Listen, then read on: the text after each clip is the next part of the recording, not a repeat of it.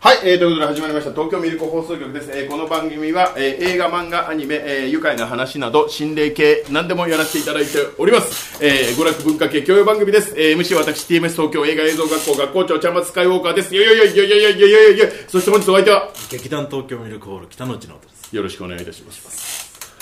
いや持ってきましたよいいの持ってきましたいいの持ってきましたありがとうございますちょっと聞かせてもらってもよろしいですかわかりましたはいあのですねはいあのー、僕ホラーも好きなんですけどはい未解決事件も好さきあで出た未解決、え未解決北の内でございますね未解決北の内はいそう呼ばれてあでもね今回は未解決事件じゃないんですあ解決してる系よ解決事件はいなんですけど、はいこれどうやらホラーというか心霊現象が関わってるんじゃないかっていう話が一個あってはいこれ実際の事件なんですけど、あの青森の八戸でねはいえーある家庭が旦那さんがうん妻と子供2人を殺害して、はいで自分も、えー逃げてたんですけど、えー警察官から職質をかけられて、はいえー職質をかけられて車でバックして追突して自分の首を切ってあーで死んじゃったんだそのまんま車で崖から落うわちて死んでしまったっていう事件があるんですよはいでその家庭って特にこう問題があるというか、はい感じのを周りの人が受けることもなくお父さんがパチンコにはまってるわけではなくはまってるわけ北で野はさなんいのようにそういうことはない表面上すごい幸せな家庭に見えたはいうんから、何が何があったんだ何があったんだろうで、まあ、さ話はねはいその旦那さんのすごい過去に遡るんですけど、はいその旦那さんすごく、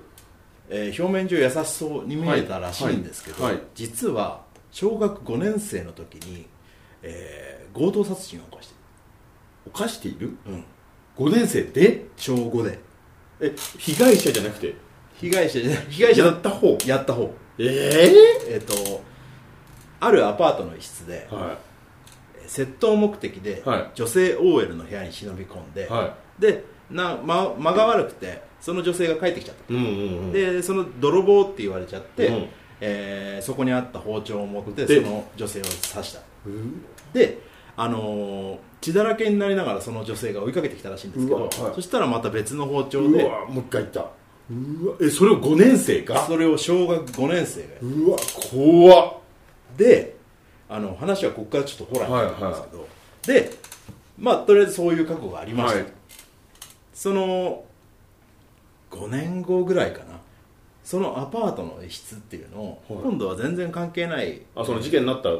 そう事件はいはのい女性はいを刺し殺した事件の、えー現場となったアパートっていうのを、えー関係ない高校生が、うんえー借りてたそうなんですけど、うんうんまあちょっとそのね高校生で部屋借りてる人がいうんうん一人暮らしの人がいるとやっぱりそこ不良のたまり場になったりすああもうね悪のたまり場るに悪のたまり場みになっんたなりで毎日スト2とかやってますそうそうそうはい そうでその時も4人の高校生が集まって、はい麻雀してたんですよ、はいはいはい部屋の中でねなんかわかりますはい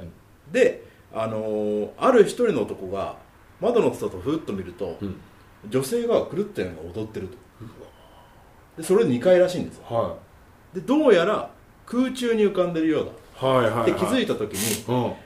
パニックになっちゃって、うんでその周りの3人も気づいて、うんみんなパニックだったんですいでその音に隣の隣人が気づいてででもうどうせシーンナーでもやってるんだろうとろ思って、えー入り込んできたんですよね、う怒鳴り込んできたんです、お前ら何やってるうんうんで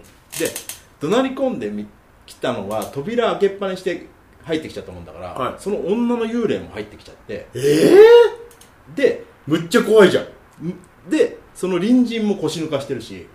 おおで高校生たちはもう窓から飛び降りて2階だったからお飛び降りて逃げる始末おおで警察にも通報が行っおてあのーまあちょっとした事件になったんですよはでその女血だらけの女っていうのがその男性のいお殺したあー5年前に殺した OL なんじゃないうんまあいわくつきですからねいわくつきはでそのなんでそうなるかっていうとまあ同じマンションの一室同じアパートの一室でその女性の致命傷になったっていうのはい首を切られてるうんおで出血した傷が致命傷だったんでうすねでその男性が未来というか、えー先々に子供妻と子供を殺してる時も、長男は首を切って殺してるで自分の自殺する時も自分の首を切ってるし目撃証言でこの男性っていうのが幸せそうに見えるんだけどいっつも何かに怯えてるとだからこの女性の霊っていうのがいつも見えてたんじ見えててこの男性はそれの脅迫観念というか怖いじゃない怖いでしょそれで死んじゃゃったんじゃないかってことそうだから小学校5年生でそういう事件を起こすけどまあ多分未成年だからっていうのでそうそうそうそうまあそうか少年院に12年ぐらいだったんでしょうね、ちなみにその男男性は小3の時にあの3軒放火もして札付きの悪じゃないたただやっぱ成績は中の上ぐらいでうん周りからは好印象というかおーそういう印象悪くないんですよあじゃあまあだからその殺人事件を起こしちゃった後は多分ずっと、まあ、優等生というか優等生普通にやってたんでしょうね、いやで奥さんも知らなかったんじゃないかなそういうとおそらくそうでしょうわいやもう本当そういう人がねやっぱりいる自分の身の回りにいると考えるとね結構怖いよ怖いですよねいやいやあのそう包丁で思い出したんですけど、あの世田谷一家連続殺人事件ああったそじんゃなないです話かはいはいで、まあ、あれは誰が犯人だとかいろいろあるんですけど、俺はなんかねあの事件の資料を読んでて、うん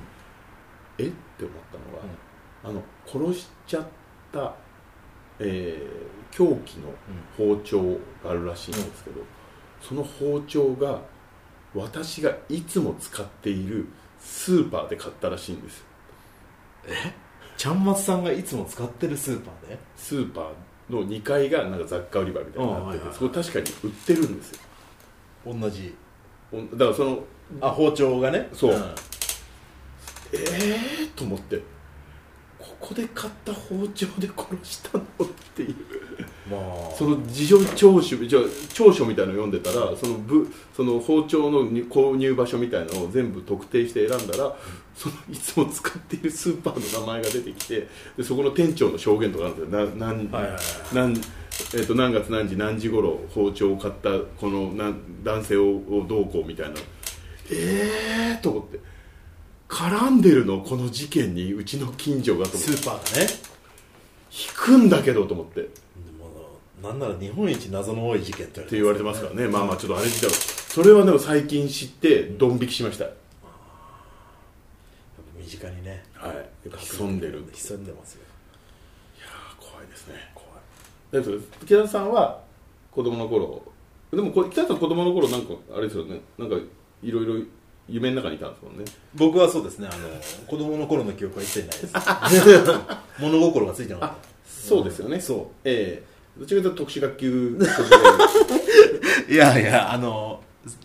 そうですね入れられそうになっただけです入れられそうになってる直前だったり、直前だったけど親が止めたってああまあよかったですね言えよかったですよはい、まあそんな感じの話ですはいということで、えー東京ミルク放送局では、えーチャンネル登録いいねよろしくお願いいたします、えーあと X やってますんで、えーシャープミルク放送局で感想等をポストしていただければなと思いますんでお願いしますよろしくお願いいたしますそれでは